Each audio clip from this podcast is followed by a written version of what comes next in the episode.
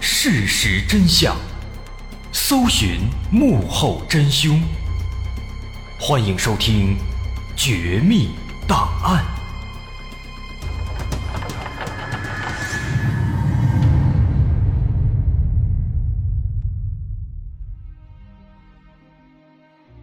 还原事实，探索真相。欢迎来到今天的《绝密档案》，我是大碗。今天这件事儿非常的离奇，它是少有的夹杂着大量的猎奇和诡异情节的真实事件。这件事儿简单来说，有一个两岁的小女孩失踪了，在报警之后没多久又找回来了。但是诡异的是啊，在孩子找回来之后，有一个男的在看到这个小女孩以后啊，直接当场吓疯了。后来没过几天，在他们家的附近发现了一具被肢解的小女孩的尸体。这具尸体从体型来看，和失踪的小女孩非常非常像，而且在这个尸体旁边啊，还放着小女孩失踪时所穿的衣服。更加恐怖的是，这个尸体的头部被拼接了一个男性死者的头颅。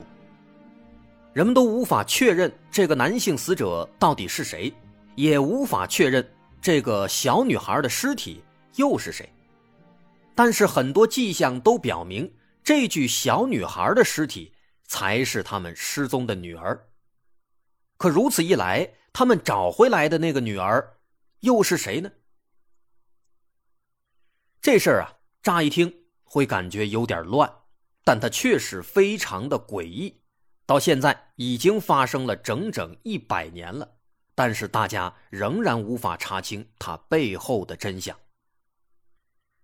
这事情发生在一九二二年，在法国西部的布列塔尼半岛上，有一个叫做古阿鲁杜的村庄。今天的主角小女孩波林皮卡德，她就生活在这里。皮卡德家很富有，家大业大。有一个非常大的农场，是村子里面最富有的人家之一。他们家有十一口人，除了波林的父母之外，波林还有八个兄弟姐妹。主角波林是其中最小的，当年只有两岁。一九二二年四月六日傍晚，两岁的波林在自家的农场里面独自玩耍。波林的父母皮卡德夫妇。就像往常一样，在农场里面工作。六点多该回家吃晚饭了，但此时波林却不见了。换做平时，波林不会走太远，父母一叫他，他就会蹦蹦跳跳的过来。可是这一天呢，父母叫了半天，波林却没有出现。父母赶紧让佣人在农场里面找一找。可是找了一圈，却没有看到波林的影子。父母有点着急了，赶紧通知亲戚和朋友，又组织了很多村民帮着一起寻找。然而，他们从傍晚找到了深夜，几乎找遍了村子里的每一个角落，都没有找到波林。这让大家有了一种不祥的预感，于是赶紧报了警。在接到报警之后，警方也在第一时间对整个村子展开搜索，后来又在周边的其他村子里面进行寻找和询问，但是一直没有收获，这让大家感到非常担心。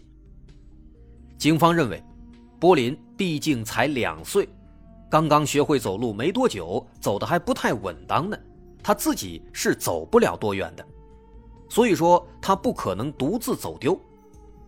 可现在他确确实实是不见了，这只能意味着他遇到了危险，有可能是被人贩子给拐走了。于是警方兵分两路，一路对村民展开排查，另一路寻找当天出现在村子里面的陌生人。首先对村民排查，重点检查当天傍晚不在家的村民，因为这个村子呢。本来就不大，村民之间相互都比较熟悉，而波林又是在自家农场附近失踪的，并且当时他的父母没有听到哭声和叫声，那么这就意味着波林对这个人贩子应该认识，那么这个人贩子有可能就是村子里面的村民。警方查了一圈下来，最终发现有一个叫做卡门的村民，他可能有问题。这个卡门呢，他的职业是雨伞推销员。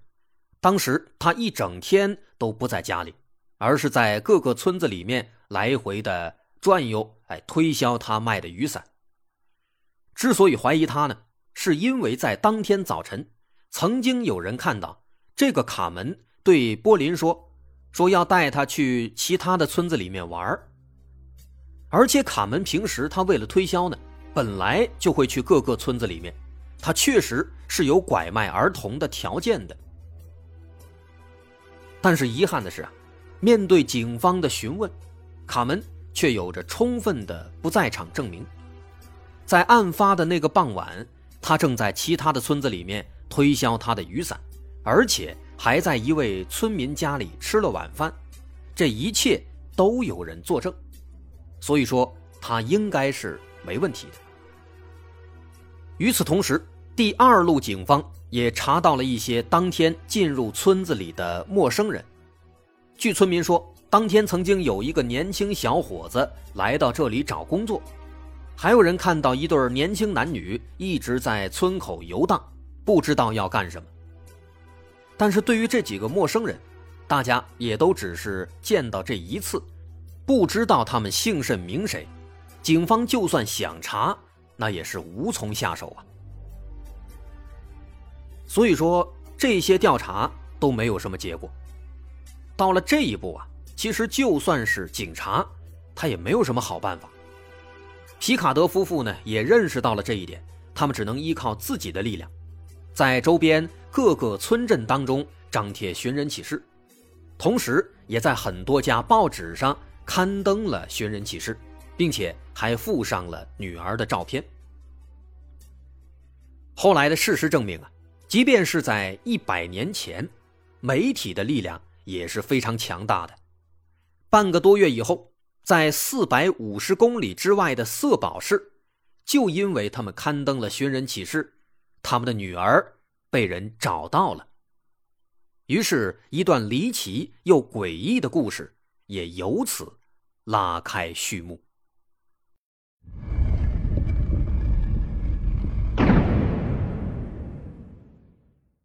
四月二十六日，在波林失踪二十天以后，皮卡德夫妇收到了一封信。这封信是四百五十公里之外的法国色堡市的警方寄过来的。色堡市警方在信中表示，不久前他们在当地发现了一个无家可归的小女孩，看起来也就两三岁的样子。警察问这小女孩叫什么，住在哪儿，但这小女孩。咿咿呀呀的，一直说不清。在那段时间里，色宝当地并没有失踪报案，警方也发了通告，但是一直没有人来认领这个孩子。那最终只能先把这个小女孩送到了色宝市的收留所。后来有人在报纸上就看到了寻人启事，发现这个小女孩和皮卡德家失踪的女儿波林好像非常像。于是，当地警方就给小女孩拍了照片，并且寄出了这封信。皮卡德夫妇收到信之后，看了里面的照片，顿时激动万分。照片上的这个小女孩，那不就是自己的女儿波林吗？但是夫妇俩也有些疑惑：这个色宝市，它远在四百五十公里之外，自己的女儿是如何跑到那里去的？如果真的是被拐跑了，那人贩子又去哪儿了？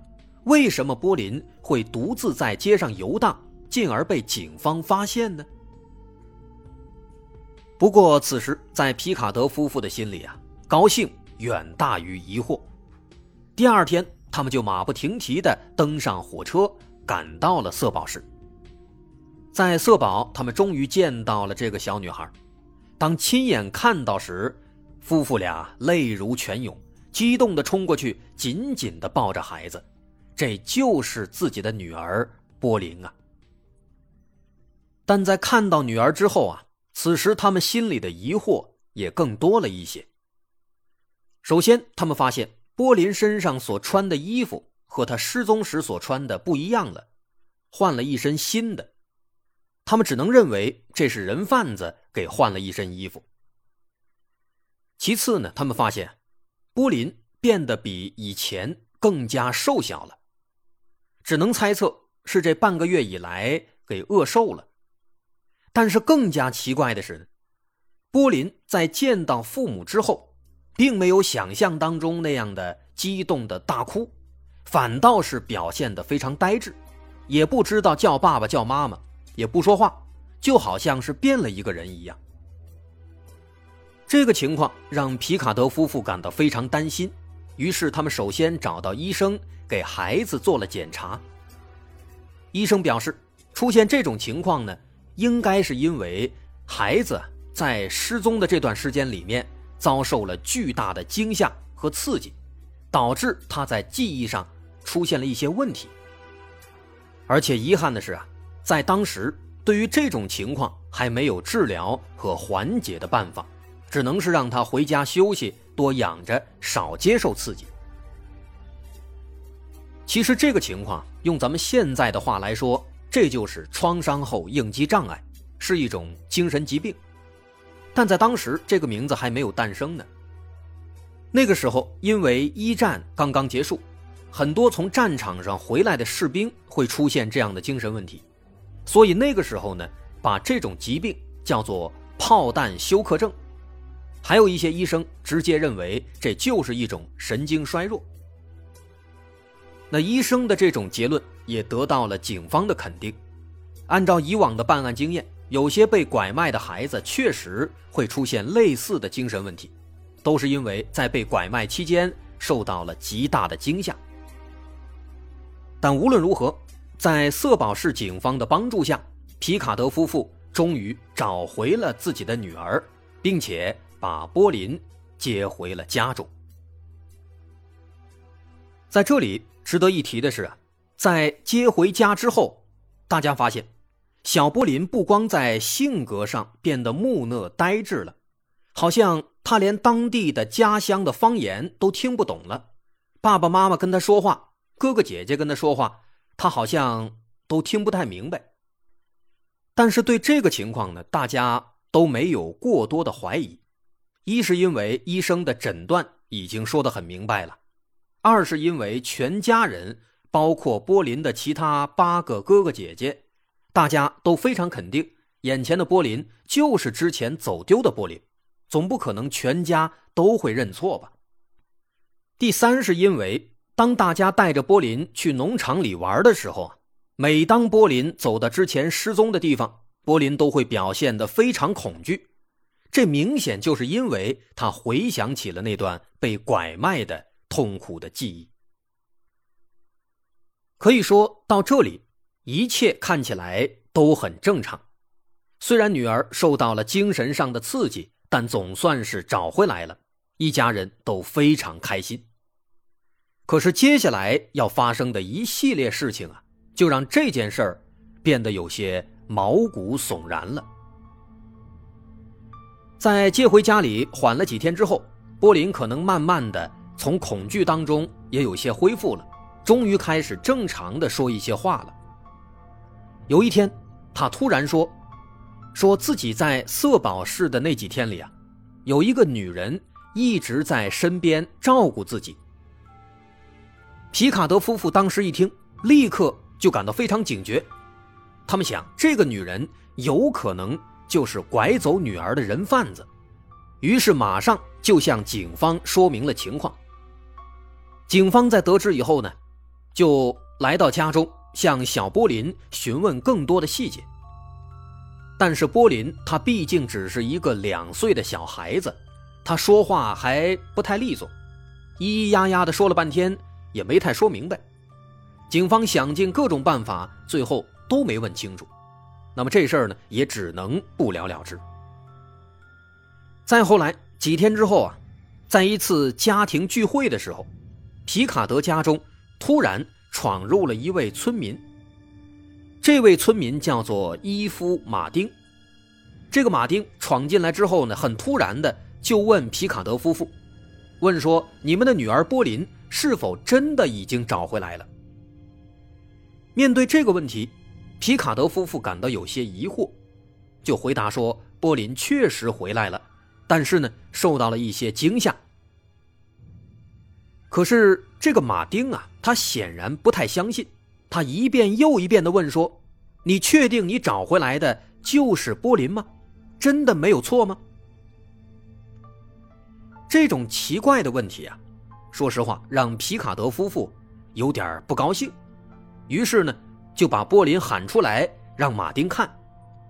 然而就在马丁亲眼看到波林之后啊，却表现出了极度的惊讶和慌张。他惊恐的大喊说：“哦天哪，上帝呀，帮帮我，我有罪！”然后呢，一边说着，他就一边发疯似的离开了。